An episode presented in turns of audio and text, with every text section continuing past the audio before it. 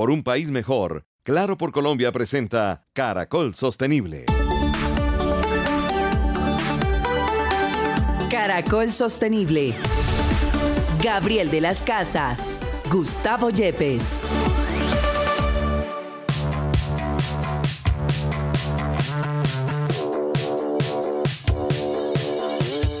Hola, bienvenidos. Feliz mañana de sábado. Esto es Caracol Sostenible en Caracol Radio.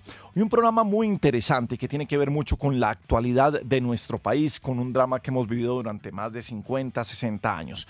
La relación entre la sostenibilidad y la paz. Profesor Gustavo Yepes, bienvenido a Caracol Sostenible. ¿Cómo estamos en esta alianza con la Universidad Externado de Colombia? Buenos días, Gabriel. Buenos días a todos los oyentes. Pues muy, digamos, inquietos en este programa porque hay una relación, digamos, muy cercana y, pero también muy difícil, porque el tema de la paz, especialmente en un país como el nuestro, no es un tema fácil. Eh, obviamente la sostenibilidad tiene unas bases y una de las bases más importantes que tiene son la paz. Para las Naciones Unidas, al final lo que ellos están buscando es que haya un crecimiento inclusivo, haya prosperidad y equidad, que eso se logre para todas las personas, como dice el secretario de las Naciones Unidas, para que no dejemos a nadie atrás. Pero para lograr eso, que es el objetivo final, se requieren unas bases fundamentales. Y dentro de esas bases está la paz y la estabilidad que requiere las condiciones para un territorio.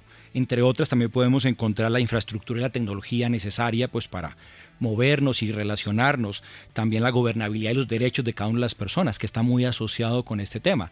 Entonces, eh, el objetivo ODS o el ODS número 16, básicamente lo que está buscando es cómo podemos tener unas sociedades que sean más justas, pacíficas e inclusivas a través de reducir las formas de violencia que se están presentando, eh, acabar con la explotación de las personas, la trata, eh, promover los estados de derecho. Y yo creo que también, bueno, también las, reducir significativamente esas corrientes financieras que ayudan a que eh, los actos ilícitos continúen y se perpetúen, ¿no? Y por supuesto también estamos hablando de luchar contra la corrupción y con todos esos elementos que de alguna manera afectan las condiciones para que las personas puedan vivir en la normalidad. Bueno, pues eh, para iniciar con un gran personaje está con nosotros en línea Carlos Ruiz Macié. Él es el representante especial del secretario general de Naciones Unidas y jefe de la misión de verificación de Naciones Unidas en Colombia. Han estado en Colombia para verificar el estado y progreso de la implementación de los acuerdos de paz. Señor Macié, bienvenido a Caracol Sostenible. Muy buenos días. Muy bien, muchas gracias y muy complacido de estar hoy en Caracol Sostenible. Pues eh, la primera pregunta es precisamente sobre la curiosidad. ¿Cómo una persona, un jefe de misión de verificación de un acuerdo de paz en Colombia está en un programa como Caracol Sostenible? ¿Qué tiene que ver la sostenibilidad del planeta y el mundo con la implementación de un acuerdo de paz en un país como Colombia, señor? Bueno, tiene, mucho que ver. ¿eh? La, realmente el medio ambiente, el planeta, eh, es una de las grandes víctimas de los conflictos. Entonces, eh, el caso colombiano, en el acuerdo de paz de 2016, eh, en el análisis de los, digamos, consecuencias del conflicto, pues el medio ambiente ha sido declarado por la justicia transicional colombiana como una de las víctimas del conflicto, por la cual es uno de los, eh, digamos, víctimas que hay que reparar cuando se busquen las reparaciones precisamente derivadas de los delitos cometidos en el conflicto. Y asimismo, bueno, todos los diferentes espacios de diálogos que hoy también acompañan, además de la implementación. Eh, señor Maciel, yo creo que buscar. Ah, perdón, le interrumpí. Señor Macías, es que me parece eh, importante que los eh, oyentes conozcan por qué las Naciones Unidas ven esa relación tan estrecha entre los temas de paz con el desarrollo sostenible. Sí, precisamente es eso, es el, vínculo entre lo que, el, digamos, o bien las soluciones de paz pueden beneficiar eh, precisamente a cuidar el medio ambiente, a tener un, desarrollo sostenible en el, en el, espacio, en el contexto en el que uno se desarrolla. Y yo les decía precisamente que eh, en los acuerdos de 2016 hay que reparar, por ejemplo, al, medio ambiente lo que ha sido dañado durante los más de cinco décadas del conflicto con las FARC. Y, y así los diferentes diálogos buscan esa, esa, esa salida para eh, pues que tenga también soluciones al medio ambiente. Entonces hay, hay un vínculo estrecho y un vínculo estrecho entre los diferentes aspectos, entre estos dos grandes temas, entre paz y desarrollo sostenible, entre medio ambiente, entre el cuidado del planeta. Eh, una pregunta de mucha curiosidad al interior. Usted nota que, frente al conflicto armado, eh, hablando de, las FARC, de implementación de este acuerdo, ellos de alguna manera piensan en el medio ambiente, hay una preocupación por la sostenibilidad o todavía dentro de lo que viene en un proceso de paz está esa evangelización, ese, ese contarles, ese llevar a todos los colombianos, sean parte del conflicto o no, porque creo que en eso estamos, pero, pero en este punto, ¿hay una, alguna preocupación allí o cree que todavía falta trabajo? No, sí le existe, sí le existe, hay conciencia en la implementación del acuerdo de 2016 eh, inclusive en su, desde sus discusiones relacionada al medio ambiente, relacionada al cuidado del planeta. Y, creo que eso es importante, pero eso no significa que siempre se tenga, no significa que todos los actores lo tengan o que todos los contextos de conflicto lo tengan. Entonces es un trabajo que tenemos que hacer de manera constante. Todos aquellos que trabajamos digamos, de el trabajo multilateral, por ejemplo, de Naciones Unidas, tanto los que trabajamos expresamente en paz como los que trabajamos o los que trabajan sostenible. Entonces es un trabajo de pedagogía constante que hay que mantener y por eso es también muy apreciado los espacios como el que ustedes ofrecen, ¿no? Porque es un espacio creo que importante para que la audiencia también, eh, vamos, se, beneficie de estas, de estas discusiones. Bueno, con la experiencia que usted ha tenido pues en todos estos años en los procesos de paz por todo el mundo, digamos, ¿cómo ve el, proceso en, nuestro país y si usted es optimista en, digamos, unos resultados favorables para todos? Mire, soy optimista por varias razones. Eh, primero es porque todo el país y la sociedad colombiana estamos claros que desean la paz. Existen diferencias respecto a cómo conseguir esa paz, en el cómo y en el qué y en el cómo, eh, pero bueno, eso es cuando hacemos por eso nosotros estos llamados importantes para buscar eh, puntos de acuerdo, buscar, buscar consensos nacionales. Y ya en concreto, pues en la implementación del acuerdo de paz de 2016, pues ya está en un octavo año de implementación. Los acuerdos de paz en el mundo, solo para ponerlo en contexto, menos de la mitad llegan a un año quinto precisamente por la complejidad a veces de la implementación, a veces porque el país recae en conflicto y Colombia lleva en el octavo, a pesar de muchas complejidades, a pesar de muchas dificultades, a pesar de, situaciones que seguimos viviendo en los territorios complejas de seguridad y de otra índole, eh, y, ya, pero, pero, pero se va avanzando, entonces hay ese espíritu también de conseguir eh, soluciones de los conflictos a través del diálogo, que es un espíritu que creo que es de que Colombia exporta al mundo y que hay que cuidar y, por, y eso es lo que nos da mucha confianza y optimismo. No queremos decir con esto ni que no somos realistas, ni que esto es fácil, ni que no genera a veces divisiones en la sociedad colombiana, ni mucho menos, pero sí eh, nos da confianza, nos da optimismo y para seguir contribuyendo, ojalá, pues a, a seguir avanzando en el camino de la consolidación de la paz. Como le digo, Colombia está claro quieren la paz. El tema es llegar a estos consensos nacionales para tener un camino eh, unido. Si bien un acuerdo de paz es eh, bastante complicado de, lograr, eh, lo importante también es lo que viene para que no vuelvan a las armas, para que estos desmovilizados no vuelvan a movilizarse y a seguir buscando el camino de las armas para, para ser sostenibles. Dentro del mismo proceso, ustedes también están revisando cuáles son los proyectos sostenibles, de qué van a vivir esas personas. ¿Qué ha notado de lo que pasa en Colombia? Por supuesto, tiene que haber un patrocinio del Estado en una etapa inicial para que eh, estas personas se vuelvan empresarios, para que sean útiles a la sociedad, para que planteen sus empresas, sus proyectos. ¿Cómo estamos frente a eso y qué alcanzó a notar usted aquí?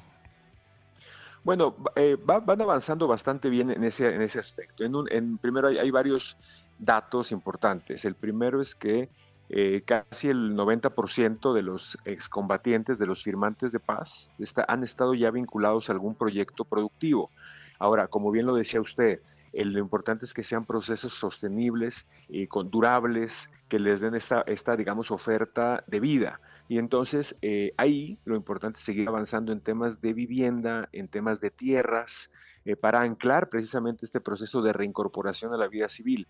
Lo positivo también es que el gobierno actual ha priorizado precisamente una estrategia de sostenibilidad a esta reincorporación que esperamos funcione, precisamente para darle esta eh, vamos, esta duración eh, a través del tiempo eh, positiva del proceso de reincorporación. Eso, muchos otros elementos que también, como usted mencionaba al principio, también es importante para la no repetición del conflicto, no solamente de las personas que ya se desmovilizaron, sino también para que en las, en las comunidades, en los lugares donde ha sido particularmente, donde han sido particularmente perjudicados por el conflicto, no se vuelvan a, tener estos tipos de, conductas y es cuando el Estado tiene que entrar en esos territorios para que otros grupos, otras eh, no copen esos territorios y no vuelvan a tener a las comunidades eh, bajo este, digamos, este régimen de horror, ¿no? Que al que han estado sujetas a través de los años.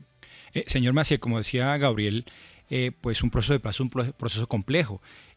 obviamente hay unos involucrados directos, pero al final toda la sociedad en su conjunto, pues de alguna manera hace parte de eso, lo sufre. Pero nos gustaría que le dijeran a nuestros oyentes cómo todos, como ciudadanos podemos contribuir con un proceso de paz, con constituir un nuevo panorama en un país como el nuestro. Sí, es muy importante, es muy importante porque, y eso es lo que le da fortaleza y también sostenibilidad a estos procesos, es que la sociedad en su conjunto participe. En el, digamos, en las discusiones del proceso de 2016 fue muy inclusivo en cuanto a diferentes sectores participando, desde el sector privado, eh, plataformas de mujeres, eh, grupos étnicos, y eso finalmente es lo que también le ha dado esa fortaleza. En su implementación. También es importante que, la sociedad lo siga abrazando y que haya conciencia precisamente de esto, de que es eh, pues que son procesos complejos, de que son procesos lentos, de que son procesos difíciles. Ningún acuerdo es perfecto, ni ningún acuerdo se, se implementa de manera perfecta. Entonces hay que tener esa conciencia, esa paciencia, pero también ese, esperamos ese abrazo de la sociedad, porque finalmente nosotros, como le decía, estamos convencidos que todos los colombianos, todas las colombianas quieren paz en sus territorios. Eh, ha habido seguramente diferencias políticas, diferentes sectores en, alrededor de cómo llegar a, esas, a, esas, a esos consensos, a esas eh, acuerdos, pero eso no significa que no toda la sociedad esté detrás de consolidar la paz en, el país. Entonces, creo que es eso, es esa, es esa paciencia, ese apoyo en diferentes eh, eh, ámbitos para poder, para, para que eso pueda seguir avanzando en beneficio de todos. Es lo que quisiéramos desde Naciones Unidas. recogiendo las palabras de Macié, profesor Gustavo Ayepes, pues las empresas tienen que trabajar mucho en sostenibilidad precisamente en reincorporación en trabajo digno, en igualdad de trabajo precisamente para estas personas que se desmovilizan. Es gran parte, como dice de nuevo el señor Macié, a veces creemos que el acuerdo de paz, eso se firma entre ejército, gobierno y en las zonas de conflicto, pero fíjese que llegamos a un punto fundamental en la sostenibilidad de este acuerdo y en que no recaigan en las armas. Y es el papel de empresarios y sociedad civil, los que estamos en las grandes ciudades y no somos tan afectados directamente en el día a día, porque siempre un país va a estar afectado, profe. Claro, pues yo celebro mucho lo que nos acaba de comentar el señor Macié respecto a la visión del gobierno de volver ese tipo de actividades sostenibles vinculando a las comunidades. Y he conocido desde hace algún tiempo de primera mano eh, algunas iniciativas como Manifiesta, la cerveza La Roja, la cerveza La Trocha y muchas otras de personas que han sido parte de ese conflicto y que ahora están siendo totalmente productivas que contribuyen. Pero lo que tú dices es muy, muy importante porque no solamente son ese tipo de actividades productivas, sino que se requiere también la empresa privada donde también le den la posibilidad a estas personas a comenzar a trabajar, eh, donde también le den la posibilidad a negociar con ellos, a ser proveedores y que de alguna manera podamos tener unas personas que hagan parte de nuestro ejercicio económico diario, generando, digamos, una dinámica económica y social mucho más eh, digamos, fuerte para romper esos lazos que nos atan contra eh, la guerra. Sobre estos acuerdos de paz, pues en Colombia contamos con los ETCRs, que son los espacios territoriales de capacitación y reincorporación, ese gran papel que tienen. Pues finalmente, señor Macié, agradeciéndole que esté esta mañana con nosotros aquí en Caracol Sostenible, como, como comenzamos la entrevista, qué importante y qué gran relación hay entre la sostenibilidad y la firma, o en este caso la verificación de cómo va un acuerdo de paz pues eh, su, saludo y su mensaje a toda la sociedad colombiana. Hoy nos están escuchando los eh, principales directores de sostenibilidad de las compañías, pero en general eh, toda Colombia está escuchando parte de esta entrevista y es muy importante hacer énfasis, hacer hincapié en el papel que tenemos todos frente a un acuerdo de paz para que sea sostenible, para, porque esto tiene que ver con la sostenibilidad del planeta y con el deber ser de este programa, señor Macié. Sí, bueno, primeramente recordar y que mandar un mensaje primero de que los colombianos y las colombianas deben sentirse orgullosos y orgullosas de lo que han logrado. Eh, realmente es muy importante para Colombia, pero también para el mundo. Eh, lo siguiente es que a pesar de esto sabemos que son, hay muchas complicaciones, que eh, la situación no es eh, idónea en muchos territorios, que hay que seguir trabajando, hay que redoblar esfuerzos y entonces el llamado es para que sigan pues participando de manera activa a los que los que lo puedan hacer. Hablábamos de los diferentes sectores que han estado involucrados y que deben seguir estando involucrados, pero que sigan en general la sociedad abrazando eh, pues los prospectos de paz que tiene el país. Creo que es algo que se desea a nivel nacional y creo que requiere el esfuerzo de todos y nosotros bueno, estamos en el país simplemente para contribuir lo que podamos a ese gran deseo nacional. Entonces, ese es nuestro, nuestro mensaje, nuestro deseo y nuestro llamado. Y muy, muy, agradecidos, muy agradecidos con Caracol Sostenible. Pues es Carlos Ruiz Macié, el representante especial del secretario general de ONU y jefe de misión de verificación de Naciones Unidas en Colombia. Un placer y bienvenido siempre a Colombia y bienvenido a Caracol Sostenible, señor Macié. Muchas gracias, es un placer para mí.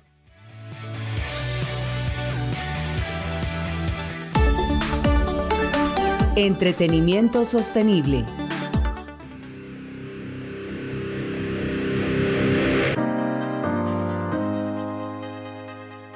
Bien, seguimos en Caracol Sostenible, en Caracol Radio, en esta alianza con la Universidad de Externado de Colombia y el apoyo de Claro por Colombia por un país mejor. Hablábamos hace unos momentos con el enviado especial de, Naciones Unidas y hablábamos de lo importante que es en la firma de un acuerdo de paz los ETCRs, esos espacios territoriales para la capacitación y reincorporación. Lo importante de que a partir de esos firmantes de paz, de los desmovilizados, tengan proyectos de desarrollo sostenible. Y uno de ellos es Cerveza La Roja que es hecha por personas que estuvieron en la guerrilla y empezaron a fabricarla como parte de una estrategia de reincorporación. Estamos hablando de la fila del municipio de Icononso en el departamento del Tolima. Pues eh, Carlos se ha reincorporado a la vida con un gran proyecto y con esta cerveza. Eh, lo llamamos así, Carlos simplemente. Carlos, bienvenido a Caracol Sostenible. ¿Cómo está usted? Buenos días. Eh, gracias por el espacio y la posibilidad de contar el proyecto de La Roja y la posibilidad de también proyectos sostenibles que nacieron desde el acuerdo de paz. ¿Qué ha sido o cómo ha sido la experiencia de decir, listo, vamos a dedicarnos a hacer una cerveza artesanal, una cerveza colombiana, vamos a reunirnos con los firmantes de este, de este tratado de paz y decidimos lanzar un proyecto? ¿Cómo ha sido esta experiencia? Pues ha sido una experiencia gratificante, pues porque hemos logrado superar diferentes dificultades que han aparecido en los territorios y en la implementación del, del proyecto. Eh, desde un inicio ha sido, hemos tenido el problema de la tierra, el problema de poder construir una planta, las dificultades de legal, pero pues también ha sido gratificante porque con el tiempo y con el empeño que le hemos puesto, pues se ha logrado eh, superar estas dificultades. Hoy tenemos un proyecto productivo que eh, eh, produce ya 5.000 litros de cerveza, eh, eso es más o menos entre 15 y 16 mil botellas, que tiene una sostenibilidad financiera y que genera unos recursos que no solo pues, nos ayudan en la vida cotidiana a nosotros, sino que también proyectan y fortalecen otras iniciativas desde los territorios. Eh, Carlos, siempre me ha parecido muy curioso el, entender, porque ya probé la roja, es muy buena. conoció de, primera, conoció de primera mano este proyecto? La conozco de primera mano. muy la, bien, la he degustado. Sí, señor. La he degustado, les puedo, digamos, decir que es una cerveza muy buena, pero siempre me ha llamado la atención es por qué se dedicaron a hacer cerveza. Pudieron haber hecho otra cosa, no sé, eh, ropa, eh, cualquier otra cosa, pero ¿por qué cerveza, Carlos? En un país de bebedor es un buen negocio. es un buen negocio en un país de bebedores, sí, totalmente. usted tiene que buscar cuál es la oportunidad y ahí, y ahí lo encontró. Sí, exacto. Eh, nosotros nacimos un compañero que sabía hacer cerveza artesanal, nos enseñó y, y pues fuimos eh, dándonos cuenta pues que era una posibilidad rentable. ¿Cuál es el mayor obstáculo que han encontrado en este proceso, Carlos? Eh, ¿Seguimos con estigmatizaciones en Colombia o simplemente los eh, ah, eh, se enfrentan al mismo, los mismos tropiezos y los mismos problemas que puede tener cualquier productor de, cualquier bien o, bien de consumo? Nosotros venimos, tenemos varias dificultades, yo creería que dos fundamentales. Una, pues la estigmatización que pues ha llevado a que 420 firmantes del acuerdo sean asesinados desde la firma del acuerdo y, pues todo lo que eso ha generado. Y lo segundo, pues las dificultades mismas de poder construir un emprendimiento desde la lógica de la economía solidaria, ¿no? Eh, obviamente nosotros si salimos desde la insurgencia sin una formación que nos posibilitara o que nos indicara cómo se construyen organizaciones, cómo se eh, accede a los eh, recursos estatales y cómo se hacen ese tipo de gestiones y eso pues ha llevado siete años de aprendizaje, de dificultades y sí, de dificultades. Creo que esas dos son como las fundamentales. Eh, para seguir adelante, para pensar en, un futuro, ¿qué necesitarían ustedes de apoyo? No sé si es del gobierno, no sé si es del mismo comercio, no sé si es de la regulación, no, es, no sé si es de la tasa impositiva. ¿Cómo ven este proyecto a futuro para que se mantenga de manera sostenible, para que sean más personas trabajando, que tengan ustedes manos de obra y seguir creciendo además en un segmento que es muy competitivo? Mira, eh, en este momento nosotros reconocemos en el gobierno nacional pues un gobierno que realmente ha venido apoyando la implementación del acuerdo. ¿sí? Eh, hay que decir que La Roja eh, le entregaron una bodega que era de la SAE, que era de los activos especiales, una bodega que antes fue el narcotráfico, hoy la tenemos nosotros y reconocemos que el gobierno ha venido generando un proceso de apoyo.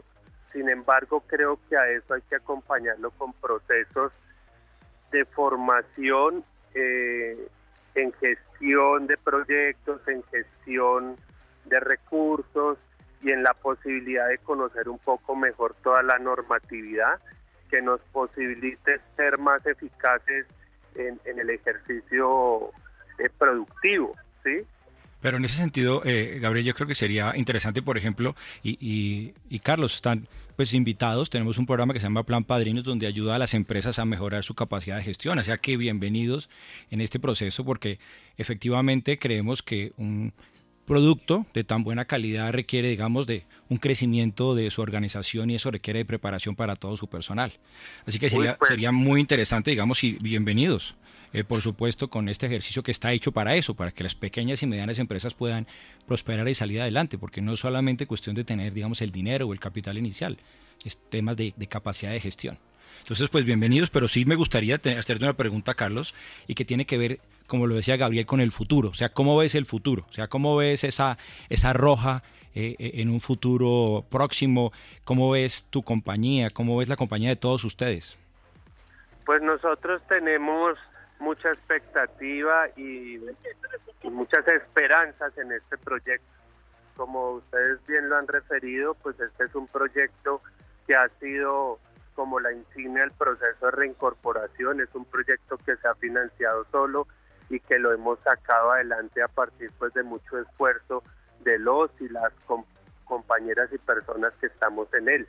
Nosotros creemos que este es un proyecto con una capacidad y una posibilidad de crecimiento eh, real que podría acceder, como siempre lo hemos planteado, no solo al beneficio de los y las asociadas, sino que a partir de ahí podamos apalancar diferentes iniciativas productivas y sociales que pues que vayan en la lógica de lo que nosotros siempre hemos planteado y es la construcción de una Colombia distinta, más justa, más equitativa y que pues eso parta de una experiencia concreta, nos parece que, que, la roja puede ser ese motor que ayude eh, desde los, de los círculos cercanos o desde, si se crece mucho, pues desde otros círculos, poder apalancar y fortalecer una alternativa de economía solidaria y de perspectiva de un nuevo país. Carlos, una, una pregunta que puede sonar simple, pero que eh, pues tiene un, un profundo valor. ¿La paz en Colombia es posible? Claro, yo creo que la paz de Colombia pasa indefectiblemente por solucionar las condiciones que han generado el conflicto y yo creo que cada día pues, vamos entre todos y todas los colombianos vamos generando esos procesos de transformación y de cambio que son tan necesarios para conseguir una sociedad más justa. Creo que sociedades como la europea que han demostrado que después de dos guerras mundiales lograron armar países eh, equitativos y un poco más justos, pues nos, nos marcan el derrotero de que sociedades distintas sin, sin el amparo pues de la guerra pueden ser factibles y que no pueden ser, son factibles más bien. Bueno, pues eh, celebramos que Cerveza La Roja, usted que conoció de primera mano, que conoce este, pues, no solamente desde el producto, sino desde este proyecto de, desarrollo sostenible, a través de este programa, pues sea inspirador. Hoy que estamos hablando de paz, de cómo seguir adelante, qué viene después de un proceso de paz, qué es lo que hay que hacer y cómo ser sostenibles para salir adelante. Porque si no, eh, eh, es muy fácil volver a caer en, errores del pasado. Mire, Gabriel, yo les he contado un poco acerca de una iniciativa de una universidad en Estados Unidos que se llama Aim to Flourish y lo que busca es ejemplos eh, de, compañías, de organizaciones que contribuyan con los objetivos de desarrollo sostenible. Y La Roja fue uno de esos ejemplos y está inspirando a personas por todo el mundo, mostrando que sí se puede, que de alguna manera las capacidades de, personas que estuvieron de alguna manera al margen eh, por un tiempo las podemos aprovechar todavía y podemos contener esos resultados tan interesantes como los de La Roja. Pues eso es lo que pretende este programa, inspirar para tener un mundo más sostenible y qué bueno hacerlo hoy desde un programa dedicado a la paz y la sostenibilidad.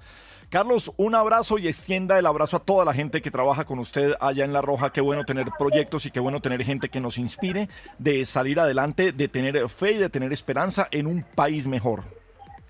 Bueno, muchísimas gracias a todos y todas, a todos los oyentes y pues que nada, que la paz es posible y que lograremos ya que en un tiempo construir esas sociedades distintas. Muchísimas gracias. Y, que tomen la roja. Venga, ¿dónde se consigue la roja? ¿Y dónde se puede conseguir? Claro. ¿Y solamente en el departamento? ¿Dónde, ¿Dónde puedo probar la roja que quede con ganas, Carlos? Aquí en Bogotá hay una casa cultural que se llama Casa Cultural La Roja, queda en la calle 45 con carrera 17. Sí. Eh, pero igual hay varios eh, locales que ya hoy venden la roja para consumo consumo en alegría. Vamos a tomar más la roja. Bien, me gustó. Carlos, un abrazo grande. Gracias por estar con nosotros. Bueno, gracias, muy amable. Ya regresamos con Caracol Sostenible. Claro, por un país mejor. Continuamos con Caracol Sostenible. Claro, por un país mejor.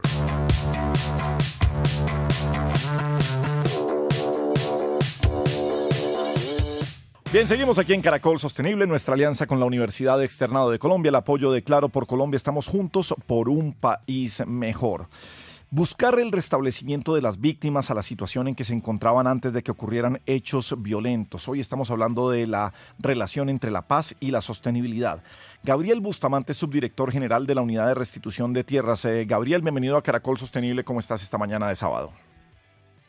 Muy buenos días a toda la mesa de trabajo y un saludo especial a todos los oyentes de Caracol Sostenible. Bueno, el conflicto armado trae desplazamientos, eh, trae campesinos que tienen que abandonar sus tierras, trae gente del común y corriente que tienen que emigrar a otro punto. Esa relación dentro de la sostenibilidad y lo que tienen ustedes como misión en la restitución de, de tierras, ¿cómo la ven ustedes, Gabriel? Bueno, lo primero que hay que decir es que el tema del conflicto armado en Colombia está íntimamente ligado al tema de la tierra.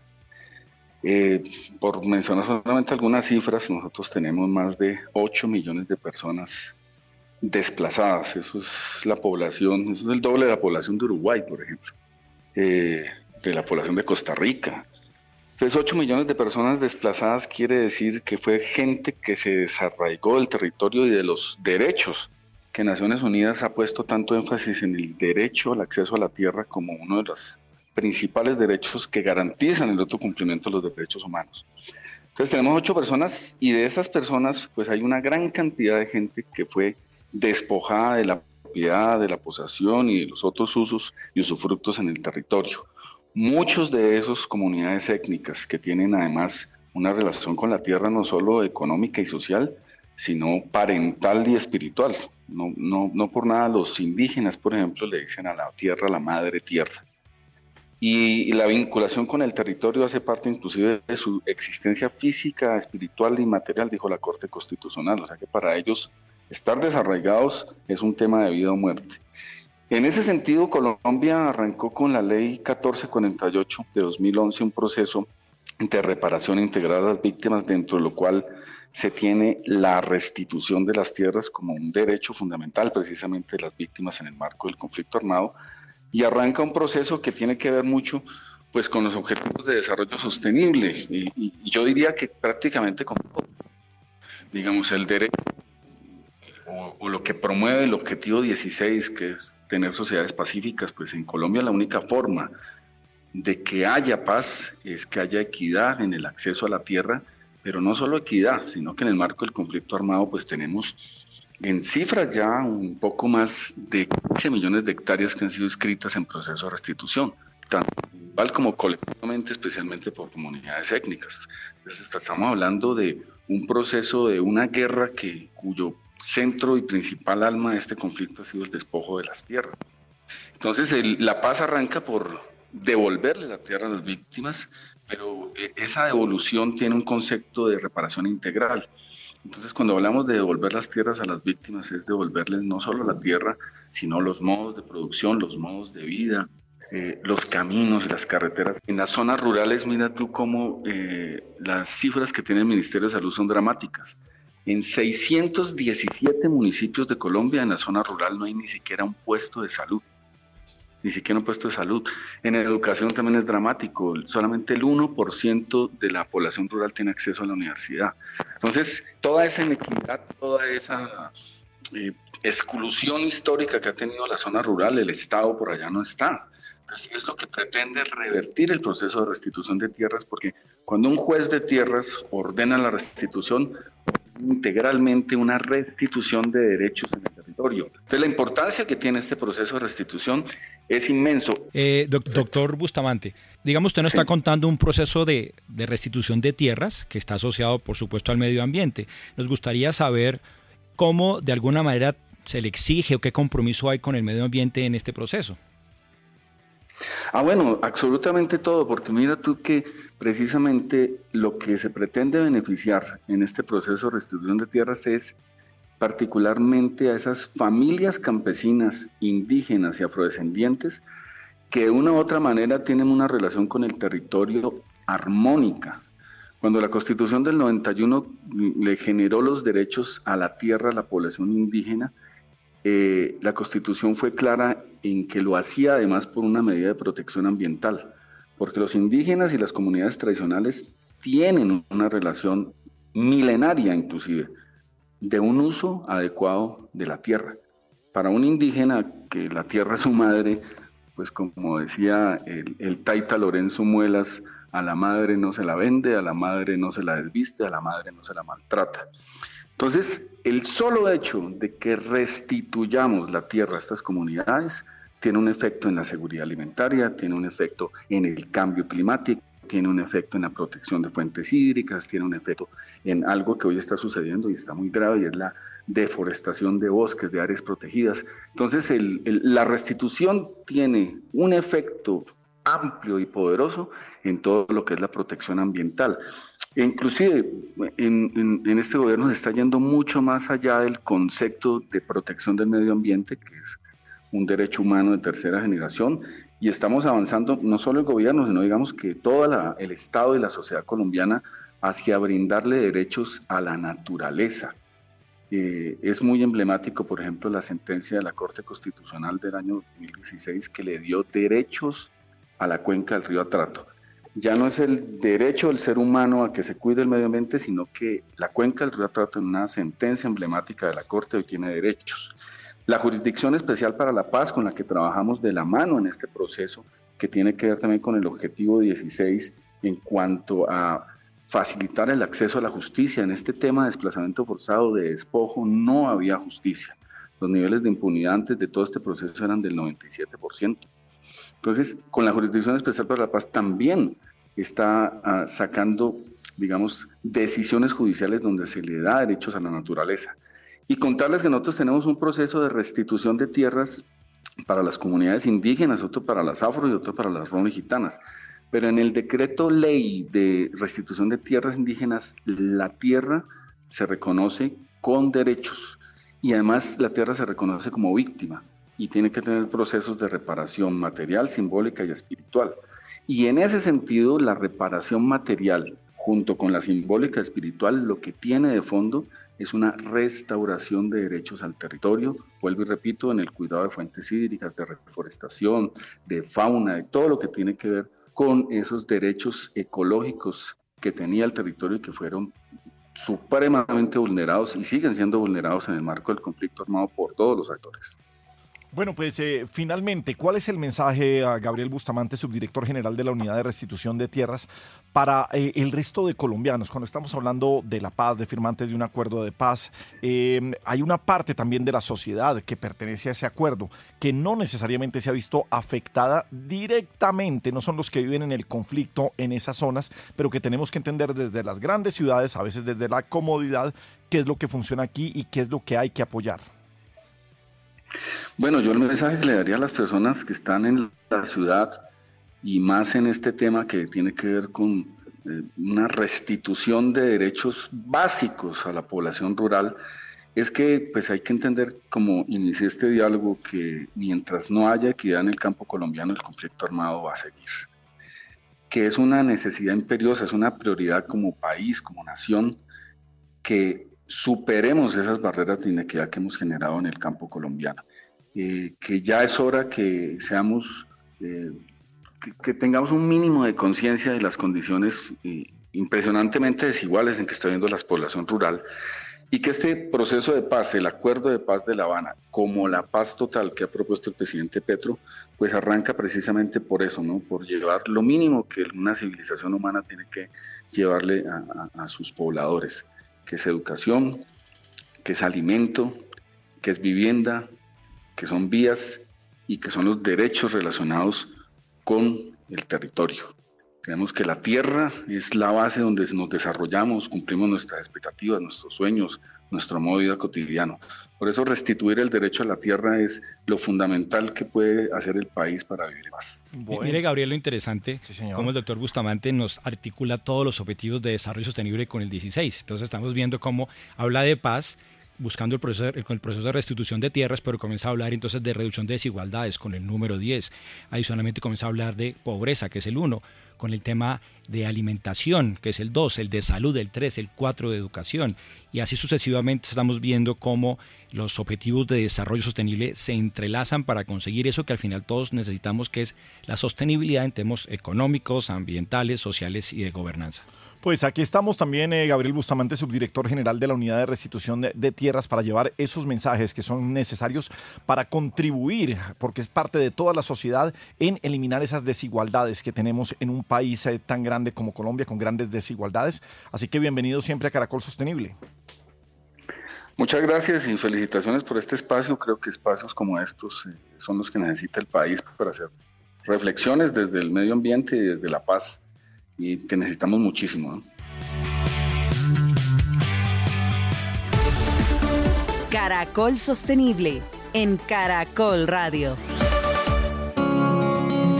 Muy bien, seguimos en Caracol Sostenible en eh, Caracol Radio. El coronel Carlos Tarazona es comandante de la Brigada de Desminado Humanitario. Coronel, muy buenos eh, días y bienvenido a Caracol Sostenible. Buenos días, un saludo a la audiencia eh, qué gusto estar en este espacio para dar a conocer nuestro trabajo especial en apoyo a la comunidad. Bueno, pues eh, tiene, va, a ser una pregunta pues, eh, de, sentido común, pero fíjense que se llama Brigada de Desminado Humanitario. La importancia de esa palabra humanitario que tiene que ver tanto con sostenibilidad. ¿Cómo se vive desde, este, desde, este, desde esta brigada, coronel? Bueno, eh, esta es una misión muy bonita de la que uno se enamora todos los días porque impacta de manera positiva es a las comunidades.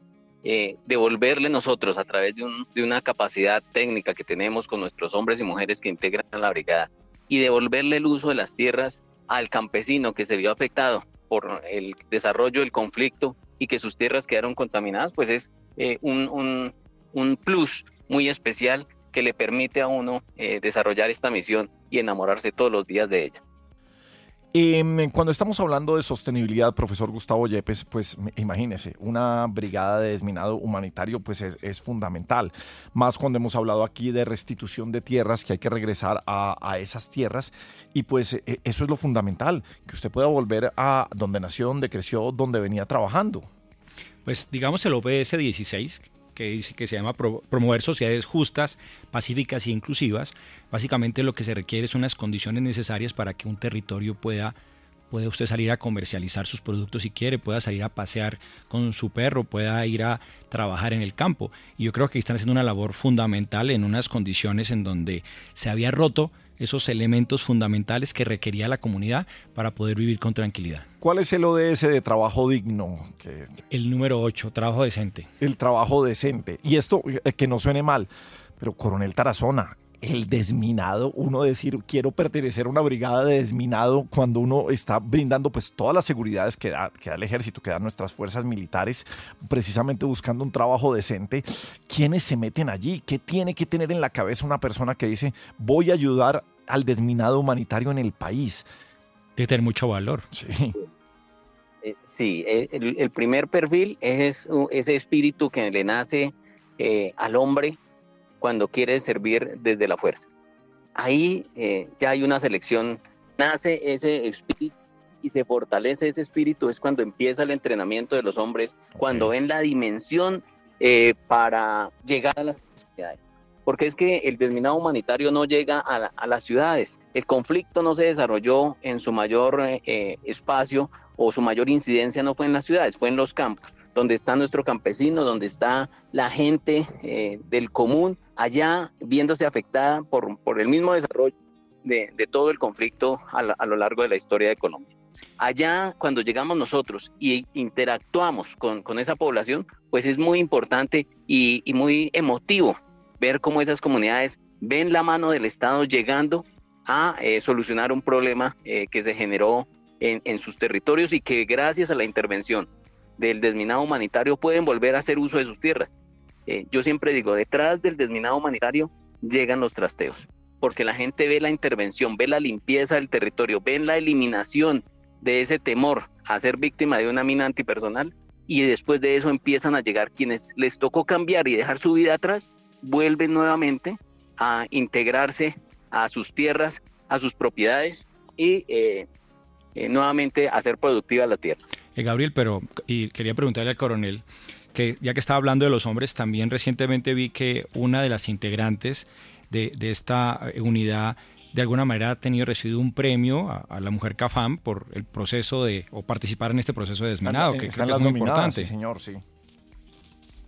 Sí, eh, tenemos un componente que es la parte técnica, la intervención del territorio para liberarlo de la presencia o sospecha de presencia de artefactos explosivos y minimizar ese impacto de víctimas. Antes de entrar en ese tema, voy a decirle que en el año 2006 tuvimos la, mayor cantidad de víctimas, más de 1.224 víctimas, o sea, tres por cada, eh, tres por cada eh, día eh, teníamos una, una víctimas mortales, porque las minas están hechas para tres cosas, matar, herir o mutilar. No hay otra función de, de las minas, matar, herir o mutilar. Pero como son artefactos instalados, cualquiera eh, cualquier ciudadano, cualquier poblador podría caer víctimas. Y dentro de eso tuvimos afectación a la niñez. Eh, tuvimos eh, en el año 2005 111 niños afectados, que es demasiado, demasiado con respecto a la población. Pero de las víctimas también tuvimos un 60%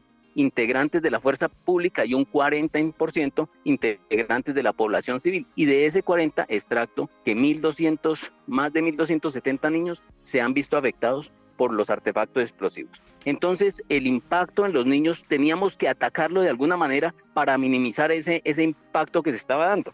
Nació la necesidad de eh, difundir eh, la información a través de educación en el riesgo de minas y llegar a la población. ¿A cuál? A todas las edades el adulto mayor, el adulto y la niñez. Y a través de esa necesidad surgió eh, a través de nuestra oficial, la teniente Guío, eh, la necesidad y la iniciativa de ella de crear a través de un mensaje lúdico, empleando títeres, llegarle a esa población y darle a conocer el mensaje.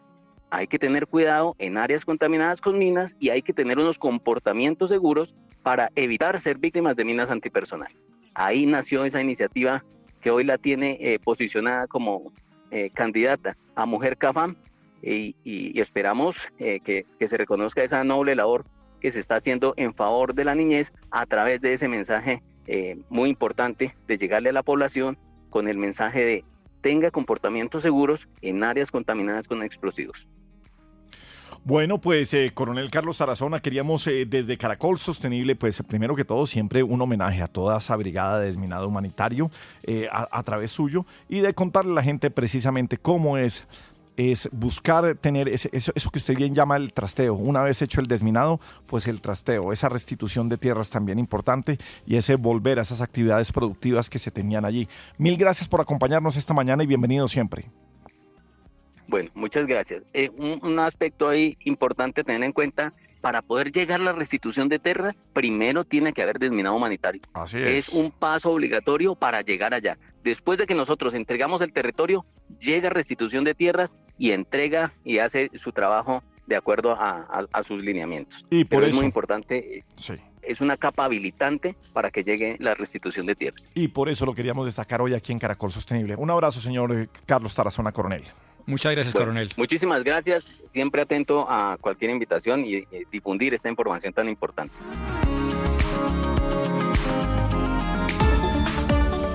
Caracol Sostenible. De lo absurdo a la reflexión.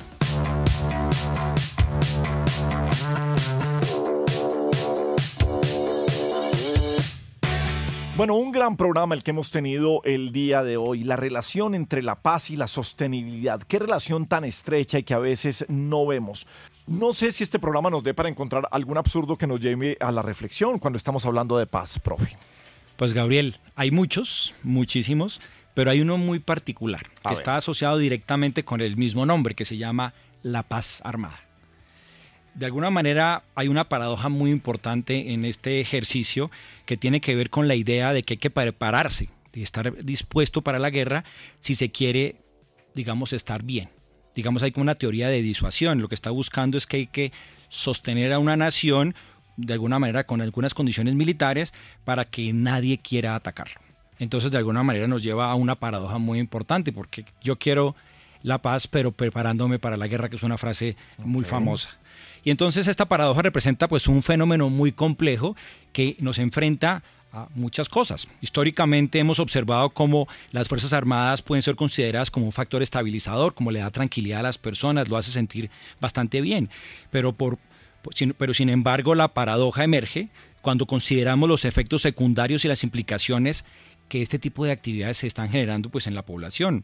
Eh, ustedes se han dado cuenta, por ejemplo, cuando nos gastamos mucha plata eh, en los temas militares, ¿no? Ese gasto excesivo puede desviar recursos importantes para actividades como la educación, la salud, el desarrollo económico. Entonces, de alguna manera ahí donde comienza usted a decir qué llega a ser más importante. Está presentándose recientemente, eh, pues en nuestro país durante mucho tiempo, estamos viendo, por ejemplo, en El Salvador recientemente cómo han comenzado a tener de alguna manera unas condiciones de mayor tranquilidad con este ejercicio donde la mano dura del gobierno está comenzando a vincular a la gente, pero tenemos que pensar qué va a pasar a largo plazo, ¿ok? ¿Qué pasa con los derechos humanos? Entonces, digamos, siempre es como una balanza que es muy delicada y que difícilmente podemos mantener en equilibrio. Entonces, yo creo que es importante que este equilibrio busquemos entre la necesidad de la seguridad y el respeto de los derechos humanos, porque de alguna manera la búsqueda de la paz no se consigue solamente eh, con digamos, soluciones de corto plazo, soluciones de fuerza, sino con actitudes y soluciones que aborden las causas estructurales de esa violencia, de esos, esos elementos que la generaron en un momento determinado y que de alguna manera podamos ofrecerle a todas nuestras comunidades pues esas condiciones de inclusión y de beneficios para todos. Bueno, y hemos escuchado también a lo largo del programa el papel fundamental de la sociedad civil, no la sociedad necesariamente que esté en las zonas de conflicto, no necesariamente quienes han sido despojados de sus tierras, no, el colombiano común y corriente, los que estamos en las grandes ciudades, los que gozamos de muchas comodidades, que hacemos parte fundamental en lo que es... Eh, arropar, recoger esta gente que viene de procesos de paz para sacar adelante eh, estos proyectos de desarrollo sostenible que ellos tienen e incorporarlos de buena manera a la sociedad. Pues es nuestro programa del día de hoy. Muchas gracias a Juan Manuel Durán aquí en la producción, el profesor Gustavo Yepes y Gabriel de las Casas. Les deseamos una feliz mañana de sábado. Sigan con Caracol Radio.